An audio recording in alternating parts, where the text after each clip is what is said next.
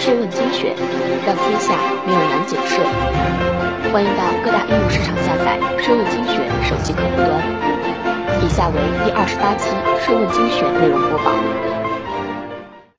美国中产阶级境况糟糕。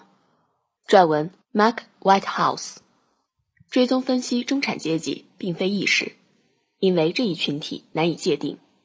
通常，研究者以收入或净资产居于全社会中等水平的家庭为分析对象，但这种方法可能会描绘出一幅过于乐观的图景。举例而言，它无法体现原本属于中产阶级，但因为失业或其他遭遇而落入社会底层的家庭的命运。圣路易斯联邦储备银行经济学家威廉·埃蒙斯和布莱恩·诺斯希望解决这一问题。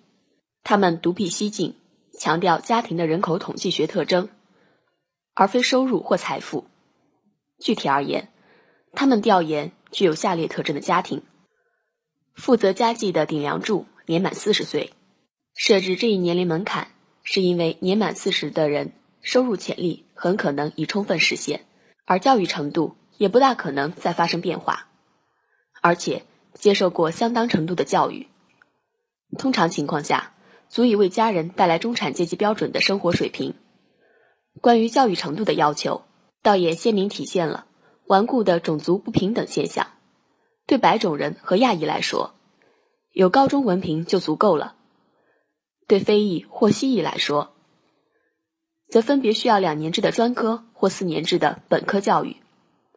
结果不容乐观。截至二零一三年，这一群体的年收入中位数约为四点五万美元。排除通货膨胀因素后，比一九八九年下降了百分之十六，其中二零零一年以后的降幅尤为明显。同一期间内，所有家庭的收入中位数，分析中产阶级财富水平时更常用的指标，仅下降了百分之一。家庭财富的情况同样不佳。截至二零一三年，中产阶级的净资产中位数约为十二点七万美元。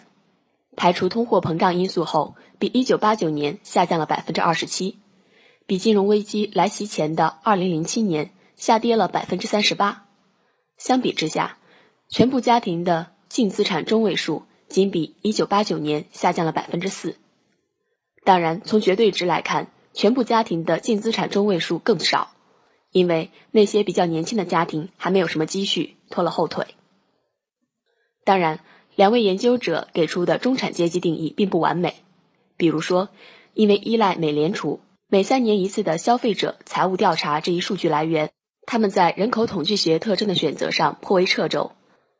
但不管怎样，他们的调研结果引人忧虑，比宏观收入与财富数据更能反映美国中产阶级的不利处境。